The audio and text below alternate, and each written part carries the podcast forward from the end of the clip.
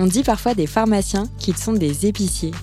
Et comme toujours avec les clichés, c'est totalement faux. Et c'est ce qu'on vous prouve dans ce podcast.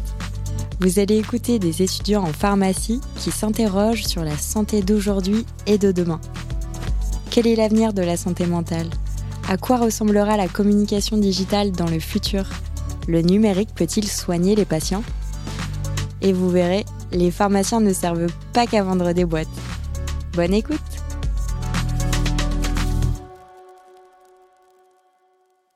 Bonjour à tous et bienvenue à ce podcast. Je m'appelle Rana et je suis pharmacienne diplômée depuis 2017, actuellement en alternance chez Johnson Johnson dans les dispositifs médicaux. Le sujet que je choisis de traiter est celui de la reconversion de monde de l'industrie pharmaceutique. Au cours de mes années d'études, j'ai eu l'opportunité de découvrir le monde de l'officine, du pharmacien clinicien et de la qualité. Et ceci m'a permis de m'orienter vers l'industrie pharmaceutique où j'ai travaillé pendant deux ans sur le terrain en tant que délégué médical, puis en marketing pharmaceutique. Ces expériences m'ont démontré la polyvalence du monde pharmaceutique et m'ont permis de créer un réseau de professionnels de qualité. Alors pourquoi ce sujet m'intéresse? Je me rappelle que lorsque j'ai voulu m'orienter vers des métiers, j'ai senti que le choix était trop restreint. On pouvait être soit médecin, soit pharmacien, soit ingénieur ou bien avocat. Aujourd'hui, plus que jamais, je trouve que cet état d'esprit a changé vers le mieux. On découvre de plus en plus nos capacités et le fait que nous sommes multidisciplinaires. Ce que nous avons eu du mal à comprendre dans le passé, c'est le fait que nous sommes doués et capables de choisir plusieurs carrières dans la vie. Donc, à mon avis, le monde est en évolution permanente et ceux qui osent le tenter, ils y vont jusqu'à la reconversion professionnelle. Aujourd'hui, je vais accueillir trois intervenants, dont une spécialiste en reconversion, un pharmacien en reconversion et un spécialiste en recrutement. Donc en premier temps, je vous présente Hélène Picot, qui est coach de reconversion depuis 10 ans, auteur de plusieurs livres, dont Livre vers un travail qui a du sens et L'herbe pour créer sa vie. Elle est créatrice ainsi de la méthode Rêver, foncer et oser et de la première formation en ligne. Dans ses articles et discussions, Hélène parle souvent de quête de sens. Donc qu'est-ce que c'est au juste et pourquoi on est tous à sa recherche? Alors effectivement, euh, je parle beaucoup de quête de sens, mais c'est vraiment en ce moment, hein, on parle de plus en plus, euh, où que ce soit, la quête de sens euh, et apprendre à se connaître.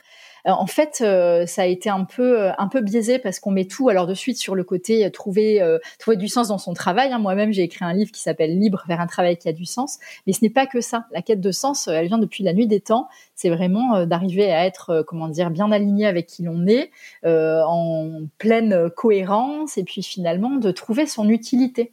Et c'est vrai qu'il euh, y a un biais euh, qui est fait parce que le sens, on met souvent ça à l'extérieur de soi et on s'imagine que de faire un travail qui a du sens ou de faire des choses qui ont du sens aux yeux d'autrui, c'est ça qui va nous combler. Alors que non, il faut vraiment repartir à l'intérieur de soi. Et pour moi, le sens, c'est en quoi est-on utile à nous-mêmes, c'est-à-dire quels sont nos talents et comment on va mettre en œuvre ces talents pour que finalement on puisse, euh, on puisse euh, chaque jour euh, travailler justement grâce à ces talents. Et c'est ça qui va nous faire rayonner. On peut se dire que nous sommes obsédés par trouver notre vocation professionnelle. Donc qu'est-ce que c'est au juste? Le côté professionnel, donc moi bien évidemment, hein, j'accompagne des personnes dans leur changement de vie, leur changement de voie. Pour moi, ce côté être obsédé par qu'est-ce qu'on veut faire de, de, sa vie pro, euh, bah, bien sûr, c'est important dans la mesure où on passe quand même 80%. Enfin, on, je me mets plus dedans et mes clients, je les mets pas dedans parce qu'on travaille bien moins. Mais par contre, en, temps normal, euh, les gens travaillent à peu près 80% de leur temps euh, éveillé et, et, le reste, finalement, ils ont à peu près quelques heures pour eux ou éventuellement le week-end pour faire des choses qui, qui leur plaisent et autres. Et donc, finalement, on a troqué vraiment notre temps contre de l'argent. Donc ça, c'est la première des choses à revoir, c'est-à-dire euh, trouver bien sûr, en tout cas, un métier ou une manière de faire ce métier euh, qui va vous permettre aussi de d'avoir du temps pour vous pour œuvrer vers d'autres choses. Mais elle est là, hein, cette espèce d'obsession euh, de la, de, la, de la vocation. Alors déjà, la vocation, c'est assez rare. Hein. Euh, il y a quelques personnes qui, oui, très tôt décident d'être médecin, par exemple, ou pharmacien, ou peintre, enfin peu importe, ou pâtissier, hein, que sais-je. Euh, mais c'est assez rare les vocations en tant que telles. Souvent, ça a été des conditionnements parce que soit nos parents ont fait ces métiers, soit ils ne l'ont pas fait. Ils venaient peut-être d'une échelle un peu plus entre guillemets basse, et du coup, il y avait ce côté quand tu seras plus grand, soit avocate, ma fille Hein, c'est pour ça que j'accompagne aussi beaucoup d'avocats et même parfois voilà d'autres d'autres d'autres types de professions. Et il y a cet aspect-là de, de conditionnement et donc on rentre dans des moules, on rentre dans des cases et au bout de quelques années hein, de, travail, on s'aperçoit que en fait c'est pas du tout ça notre notre vie. En fait, on est complètement à côté de à côté à côté de nos vies justement et, on va se réapproprier voilà qui suis-je où vais-je j'apprends à me connaître euh, et puis surtout je, je gagne enfin je, je, récupère du temps. Donc elle est là hein, cette, cette obsession de la vocation professionnelle. C'est un, faux problème. Moi quand j'œuvre avec mes clients c'est d'abord euh, de se reconnecter à qui l'on est. Donc on parle du travail vraiment à la fin. Mais d'abord tout est une question de qui suis-je hein, c'est ça hein, connais-toi toi-même. C'était déjà sur le temple de Delphes. Donc c'est là qu'on va aller euh, œuvrer et faire en sorte que euh, votre travail demain soit complètement aligné avec la vie avec un grand V que vous voulez mener en discutant avec Hélène, je me demandais s'il y avait un âge pour la reconversion. C'est-à-dire, si on est trop jeune, il ne faut pas le faire parce qu'il faut créer un réseau de professionnels et par la suite, lorsqu'on a avancé dans notre carrière, on pourra le faire. Hélène nous partage son avis. Ah oui, complètement. Tu, tu, enfin, c'est tout à fait, tout à fait vrai. Euh, il y a de plus en plus de prise de conscience. Moi, ça fait un peu plus de dix ans que j'accompagne des personnes dans leur changement de vie, changement de voie. Et bien évidemment, hein, la première des choses, c'est on vient me voir parce que euh, on veut être utile, on veut du sens, avoir euh, quelque chose, en tout cas, être plus flexible en termes de, en termes de temporalité, et puis vraiment faire quelque chose qui va nous faire vibrer. Et puis euh, maintenant, de plus en plus de personnes viennent me voir, et notamment depuis qu'on a eu toutes ces, tous ces cas de, de voilà, tout ce qu'on a vécu là sur les deux dernières années, où ça a éveillé les consciences et on s'est dit mais c'est quoi en fait ma vie entière est dédiée à un travail et pour beaucoup je dis pas pour tout le monde, mais pour beaucoup, ce travail n'avait pas de sens. Ce travail n'était pas vraiment euh, complète, complètement connecté aux personnes qui l'effectuaient. et donc, il y a eu toutes ces prises de conscience de, mais en fait, je passe à côté de ma vie. C'est-à-dire que tout mon temps, ma vie entière est dédiée à un boulot qui, de surcroît, me plaît pas. Ou alors, euh, alors dans d'autres franges de la population, il y a souvent ce qu'on appelle les bullshit jobs, hein, où là, finalement, euh, ça n'a absolument aucun sens, quoi. Et on peut gagner sa vie, voire très bien gagner sa vie, mais il n'y a pas vraiment de sens derrière. Donc en fait, il y a eu cette prise de conscience de je dédie mon temps entier à faire quelque chose qui euh, soit n'a pas de sens ou soit a du sens, mais de toute façon ne me plaît pas parce que je ne suis pas alignée avec qui je suis. Donc effectivement, il y a de plus en plus de prise de conscience et ça c'est génial parce qu'on est en train justement de changer le monde. On voit bien hein, qu'il y a deux mondes qui coexistent, hein, cette espèce d'ancien monde très euh, calé sur euh, l'argent, la productivité, tout ce genre de choses. Et puis il y a tout le nouveau monde qui est beaucoup plus solidaire, lumineux, rayonnant. Il y a plein, plein, plein de bonnes choses. Et puis il peut y avoir aussi de l'argent. Hein. C'est pas parce qu'on va se reconvertir ou qu'on va faire quelque chose qui a du sens qu'on ne gagne pas d'argent. Hein. Ça vraiment, faut faire attention avec ça. Euh, on n'est pas obligé de se reconvertir et de perdre quatre fois son salaire, hein, bien évidemment. Passons à notre prochaine interlocutrice, ancienne étudiante de Paris-Saclay. Elle a fait son master marketing à Rouen et après 20 ans dans l'industrie pharmaceutique, elle a voulu se mettre à son titre personnel et elle a acheté un préparatoire à Marseille qui s'appelle France Prep, qui est actuellement l'un des plus importants préparatoires de préparation magistrale. Donc Florence nous a expliqué à propos de son business et comment elle l'a conçu. En fait, mon business, il euh, il se résume à la fabrication de préparation magistrale la préparation magistrale, ce sont euh, la fabrication extemporanée de médicaments sur mesure euh, sur la base d'ordonnances. Donc, on travaille en sous-traitance pour des professionnels de santé qui sont euh, essentiellement des pharmacies d'officine, des médecins, des médecins spécialistes et aussi beaucoup de vétérinaires. Et on a une grosse activité puisqu'on est, euh, on est leader en France, on est le deuxième acteur de France, on est très peu nombreux à faire cette, euh, ce métier-là. Et on a une activité d'environ 800 euh, à 1000 préparations par, par jour. Donc on a un statut, en résumé, on a un statut d'officinal tout en ayant une activité de production qui ressemble énormément à de la production d'un laboratoire pharmaceutique en petit modèle, puisqu'on a environ 1000 mètres carrés de production. La reconversion a fait partie de son parcours. Alors j'ai eu l'opportunité de savoir quand est-ce qu'elle a quitté le monde de l'entreprise et pour quelles raisons. Mon parcours, euh, donc j'ai repris l'entreprise il y a une dizaine d'années, en décembre 2012. Euh, donc tu vois, euh, je, vais fêter mes dix ans au sein du préparatoire. mais ceci dit, c'est un parcours assez classique. Moi, j'ai fait, j'ai fait pharma à Châtenay-Malabry. Derrière euh, pharma, j'ai fait un, master marketing. J'avais vraiment envie de travailler dans l'industrie pharma. J'ai fait option industrie. Et j'ai fait plus de 20 ans dans l'industrie pharma, dans des grands labos, où j'ai occupé des postes. j'ai commencé par, chef de produit. et puis après, j'ai navigué dans, différents, on va dire, différents segments de l'industrie pharma que, nous, pharma, industrie pharma, on connaît bien comme bah, comme les ventes, bien évidemment, comme la communication, l'événementiel. Et très rapidement, quand tu, quand tu acquiers de l'expérience à la fois marketing, vente, communication, accès au marché, bah, on te met sur des projets transverses. Donc, tu prends des responsabilités. Le fait de prendre des responsabilités, tu, tu apprends de plus en plus de choses. Et le fait d'apprendre de plus en plus de choses, forcément, à un moment donné, arrive la question, pas tout de suite, hein, mais arrive la question de dire qu'est-ce que je fais avec toutes ces connaissances? Aujourd'hui, je suis un carrefour, je travaille très souvent, je travaillais très souvent avec mes collègues en projet transverse, ce qui était fort intéressant. Mais qu'est-ce que j'en fais de tout ce savoir? Et il y arrive un moment donné où tu te dis, ce savoir-là, j'ai envie de le tester pour savoir si, à mon compte, qu'est-ce que ça ferait, qu'est-ce que je pourrais euh, faire avec tout ce savoir. Et puis après, il y a les rencontres. Et donc, il y a le réseau. Et si, je n'avais pas eu l'ami d'un ami euh, qui connaissait très bien l'ancien titulaire fondateur du préparatoire, aujourd'hui, le préparatoire que, j'ai repris il y a 10 ans, en fait, il fête ses 41 ans. Donc, c'est une belle pépite à la française, comme euh, moi j'appelle ça. Donc, tu vois, c'est bien la conjugaison des deux, à la fois l'expérience, l'envie d'aller plus loin dans cette expérience, de d'exploiter toutes ces connaissances et la rencontre en fait. Donc et le réseau. Le sujet des compétences personnelles est ressorti durant notre discussion et donc Florence m'a donné sa vision concernant le développement de ses propres compétences et son importance aujourd'hui.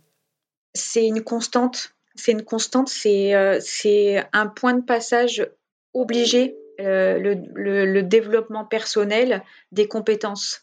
Je, m'explique. Il y a dix ans, j'étais persuadée que j'avais toutes les compétences pour, euh, entre guillemets, réussir. Après, j'avais des doutes par rapport à un tas de choses, euh, notamment le fait de s'endetter, euh, de prendre une entreprise de 50 personnes. Tu as forcément des doutes.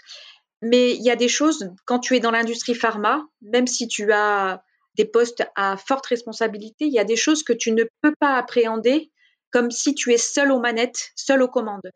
Et ça, c'est vraiment la grosse différence euh, entre je suis euh, avec un, très beau poste dans l'industrie pharma et j'ai mon propre business.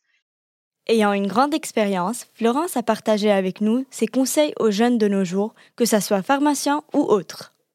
Multiplier les expériences. Multiplier les expériences parce que euh, la, curiosité que vous allez mettre dans vos expériences, notamment pendant le cursus universitaire à la fac, les stages, même s'ils ne sont pas inscrits dans le marbre et dans votre parcours, multipliez les expériences parce que c'est ce qu'on a dit tout à l'heure. L'expérience te forge en termes de compétences et surtout, les expériences te permettent de faire des rencontres. Donc, on boucle la boucle tu fais des rencontres parce que tu euh, multiplies euh, les expériences, tu crantes en compétences. Et là, j'ai envie de dire, euh, à ce moment-là, tout le champ des possibles s'ouvre aux étudiants et s'ouvre aux jeunes diplômés et aux jeunes actifs dans l'industrie pharma ou autres. Donc, c'est simple, mais il faut y aller, il faut le faire.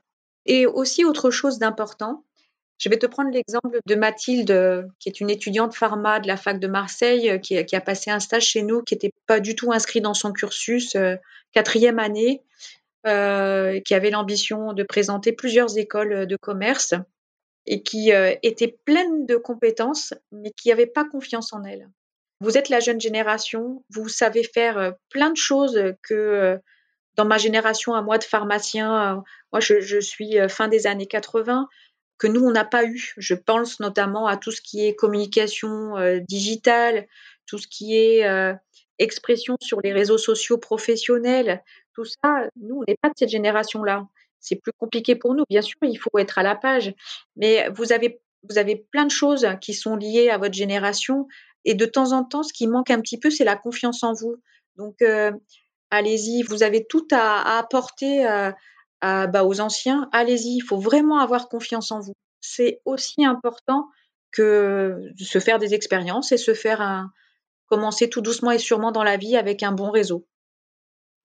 Notre prochain et dernier interlocuteur est un expert en recrutement et RH, manager business unit, spécialiste dans les life sciences, en santé, pharma et les dispositifs médicaux, en IT et en organisation, notamment un chasseur de tête chez Fight. Julien Protano, selon son expérience, il voit des pharmaciens en reconversion.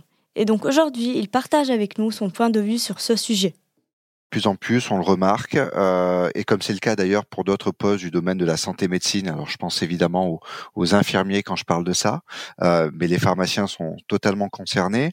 L'activité de pharmacien, c'est une activité qui est très réglementée, qui n'est pas toujours évidente à exercer, et surtout qui a beaucoup évolué sur des fonctions très commerciales dernièrement.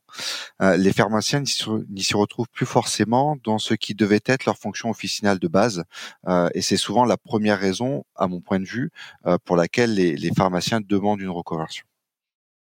Étant spécialiste, j'ai pris l'occasion de demander à Julien les points clés recherchés par une entreprise pharmaceutique lors du recrutement d'un pharmacien pour un poste de marketing spécifiquement numéro un dans ces cas de figure-là, euh, c'est très souvent la recherche de la formation scientifique. Euh, c'est ça qui va intéresser les, les, entreprises parce que cette formation scientifique va permettre aux pharmaciens de bien comprendre la technicité des produits qu'elles fabriquent ou qu'elles vendent. Le deuxième critère, ça va être de, rechercher des candidats qui connaissent le, fonctionnement, les rouages de l'univers industriel pharmaceutique, connaître le langage, les process, les codes finalement de ce monde-là. Et ça va être une réelle valeur ajoutée pour un pharmacien qui va postuler à ce type de poste. Et après, j'ai envie de dire, mais ça c'est valable pour pour tous les postes, et ils vont rechercher des personnes euh, qui sont en rapport avec les valeurs de l'entreprise, qui ont la bonne présentation, la bonne posture. Finalement, Julien m'a donné des tips pour valoriser nos profils de pharmaciens dans l'industrie pharmaceutique pour moi, le, conseil numéro un évident, c'est de, vraiment mettre en avant tout ce qui est en lien avec la formation euh, et les expériences du pharmacien vis-à-vis des attentes et des missions du poste auquel le pharmacien postule. C'est-à-dire que vous avez la possibilité de mettre en avant une formation scientifique poussée, hein, c'est le cas du le cas du pharmacien, et ce n'est pas parce que vous n'avez pas exercé un poste en tant que tel, euh, en qualité 2, que vous n'avez pas les compétences pour réussir à ce poste-là. Euh, le pharmacien a, de par son activité, de par son information, des aptitudes en marketing, si on reste dans le même exemple, qui sont naturelles euh, vis-à-vis des fonctions officinales qu'il a recrutées.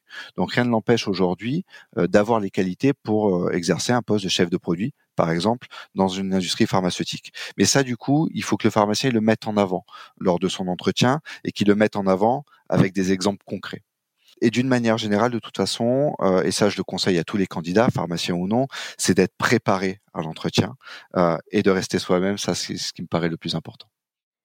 Pour conclure, pharmacien ou autre, vous avez plein de possibilités. Réfléchissez à ce que vous aimez. Toute expérience est enrichissante et pourra vous apporter un nouveau point de vue. Il faut juste oser et foncer.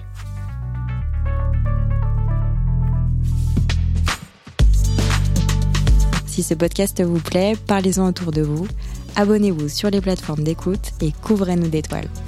Ce podcast vous est proposé par MedCheck Studio, studio de production spécialisé dans la santé, créé par Marguerite Dorodlec et Anka Petré. Sachez que nous avons d'autres podcasts qui parlent de santé. Pour les écouter, rendez-vous sur medcheck-studio.com.